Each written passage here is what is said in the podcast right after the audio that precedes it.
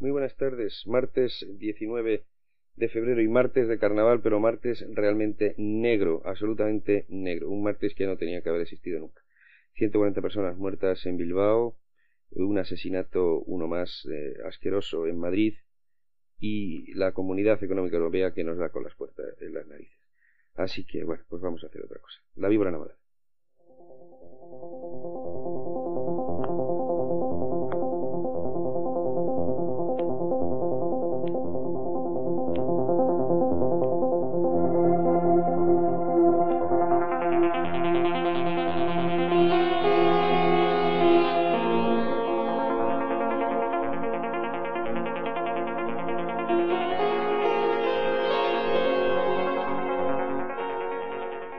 No te fíes de él, te engañará en cualquier momento. Cualquier día que le necesites, te dejará tirado en la cuneta. Es un tirano de carne y de pasiones del que no puedes prescindir, una muleta de grasa y sangre, de venas y de huesos. No existe otro vehículo para cruzar la vida. Ese Safari Park, supuestamente peligroso, donde está muy prohibido bajar del automóvil. Tose por la mañana y te pone cianótico, se venga del tabaco que fumas, de los whiskies nocturnos, de los besos prohibidos que te hacen trasnochar. Has dado a ese canalla siete horas o más de la más blanda cama y sin embargo está cansado. Tu cuerpo se resiste a salir a la calle a que ganes el pan de cada día. Desayunas y protesta otra vez. No le gusta el café ni los croissants con mantequilla. Te sube la tensión arterial porque, porque se quiere jubilar y utiliza el café como argumento. Quiere llegar al camposanto cuanto antes y olvidarse de ti. Tú no le gustas, no le gustamos casi nadie. Cuando te miras al espejo ves que el cuerpo cabrón está ganando siempre la partida. Canas y ojos de gallo, ojeras y una historia sin gracia traducida en arrugas. Tu derrota tatuada en el pellejo. Frunces de michelines, vainica doble de papada, catástrofe de carne en retirada, depresión hecha fulano mirando la hipnótica ventana de Mercurio, moribundía, en fin. Te sigue traicionando en el trabajo, el paté cerebral te lleva a otros lugares que no existen, al menos para ti, playas con cocoteros, donde, delgado y joven, persigues a nativos sonrientes, un paraíso escasito de Adanes y abundante de Evas, y fumas y protesta, y bebes el tristísimo vino del mediodía y un demonio pone en marcha el infierno en tus tripas. Médicos y dietetas, sastres, publicitarios, atletas y muchachos hijos del aerobic son su quinta columna. Mientras tú eres más feo cada día, más dispéptico, más gordo y más decrépito, en los anuncios de la Coca-Cola no pasa el tiempo ni la estética. Ellos venden belleza y te dan calorías. Y cuando cae la noche tu enemigo te pide retirada, te arrastras a los cuarteles oscuros del ocaso con su mochila de cansancio. Has engordado un kilo y tienes hambre. El corazón te baila un rigodón y eres un día más viejo y un siglo más antiguo. Eres un Waterloo que se pone el pijama y le duele la espalda. Estás mucho más cerca que ayer del cementerio y el cuerpo, tu enemigo, te ha ganado un día más su partida terrible. Mal matrimonio es este de carne y ectoplasma. Mal colega este cuerpo, amigo de lechugas e infusiones de hierbas, de vida rigurosa, de cuaresmas perpetuas, este cura siniestro con sotana rosada que cuando acaba el día te niega una erección, un cuarto de hora de juventud, una tregua en las horas de decirte que no. Y al final te traiciona y se pone estirado y maloliente. Al final la erección que no termina nunca, pero tú no te enteras. no me puedo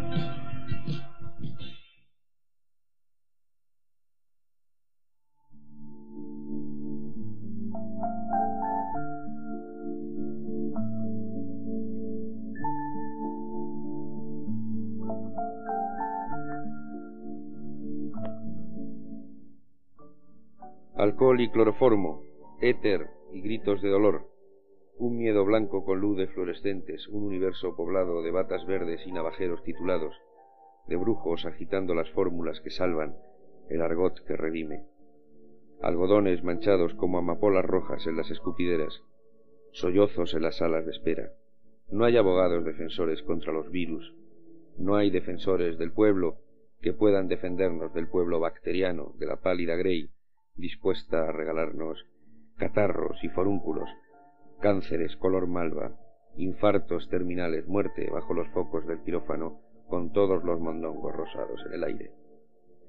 Hospitales de España con todas las sirenas cantando la canción del terror y del yodo asesino. Ellos afilan sus cuchillos y calientan el agua con que te quieren absolver, el bautismo antiséptico que cauteriza tu enfermedad, tu morbo. Una mañana te despiertas y descubres que tu hígado quiere resucitar. Tu hígado callado se ha hecho amigo del dolor y ya no quiere huevos fritos ni copas de armañac. Quiere morirse, declararse en huelga. Tu hígado de golpe ha decidido asesinarte. Ya tienes pasaporte para llegar a un hospital. Una tarde se acaba el mundo y comienza la cosa, la parusía debajo de tu nuez. Cae el telón y despiertas con una luz encima y cinco caras que te miran. Alguien hurga con ganchos de acero inoxidable la jaula ósea de tus costillas. Han abierto la puerta de su nido y ese pájaro rojo llamado corazón se escapa para siempre. Hospitales de España esperando tus vísceras azules, tus orines translúcidos esperando tu sangre para llevarla al telescopio que descubre galaxias de matíes, constelaciones de leucocitos blancos y células cansadas, dispuestas a crecer locamente y a convertirte en una línea de santoral caduco, en un mártir destinado al olvido. Cada mañana los ríos se convierten en mares paralelos, cauces salados que arrastran lágrimas de hospital, de lazaretos, de ambulatorios y dispensarios, carnicerías donde nunca te curan de la muerte, de la pena profunda de ser un animal y estar enfermo. ¿Quién salva esa extensión de sábanas con cuerpo? ¿Quién te puede salvar de esas noches con astros fluorescentes donde el miedo hecho gente y gráficas de fiebre espera a los godots de bata blanca que vengan a decirles no te mueres, aún es posible que te escapes de aquí. Esfinges sapientísimas provistas de fonendo para escuchar en tu esternón la tarantela de la vida y repartir tú no, tú sí, esperanza y terror, altas y defunciones, antibióticos y sentencias de muerte. Hospitales de España. El amor se pasea de puntillas y el miedo marca el paso de la hoja. Con tres heridas, la del amor, la de la muerte, la de la vida. Con tres heridas viene la de la vida, la del amor, la de la muerte. Con tres heridas yo, la de la vida, la de la muerte, la del amor.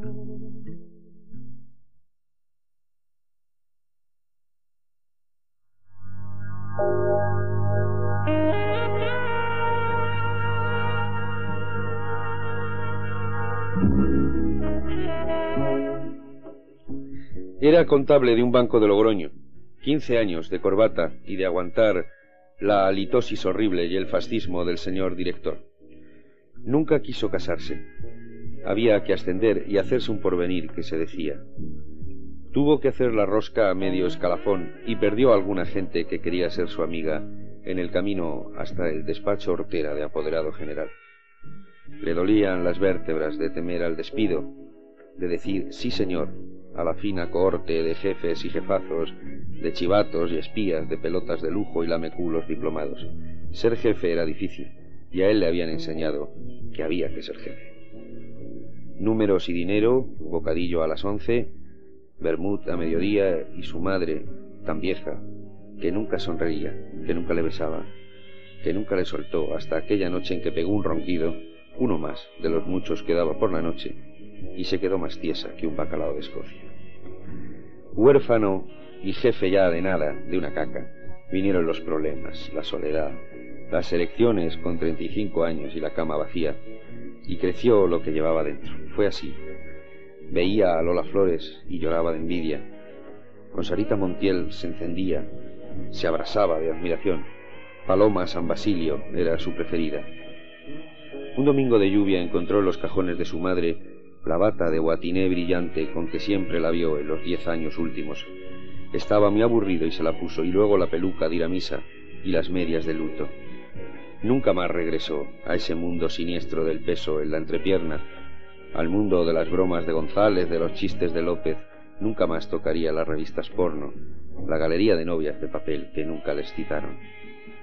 El contable del banco, seriedad y corbata, se embarcó en unas bragas anticuadas como si fuera Hernán Cortés, Mao Zedong cabalgando las praderas de China, Howard Carter mirándole el careto a Tutankamón. Esa noche el contable no durmió. Cuando amaneció el lunes, se bañó muy despacio con el viejo perfume de su madre, embrujo de Sevilla. Se acicaló con mimo, como cuando ella fue a la boda de la prima Matilde, y finalmente se colocó en el traje sastre la medalla que un día le dieron a su padre. Cogió el velo finísimo como una telaraña de Valenciennes y se pintó los labios con cuidado. Se maquilló discreto y comenzó a avanzar hacia la muerte o la resurrección entre las calles de una ciudad distinta, como una mártir entre traspiés y cachondeo. Cuando llegó solemne a la oficina del Banco Poderoso, no contestó a las caras de estupor que pudo ver entre los mostradores. Allí estaba el todo omnipotente director general, la color demudada, esperando a ese toro del absurdo en pleno patio de operaciones. Don Fulanito, soy la madre del contable mayor que se despide. Es usted un hijo puta.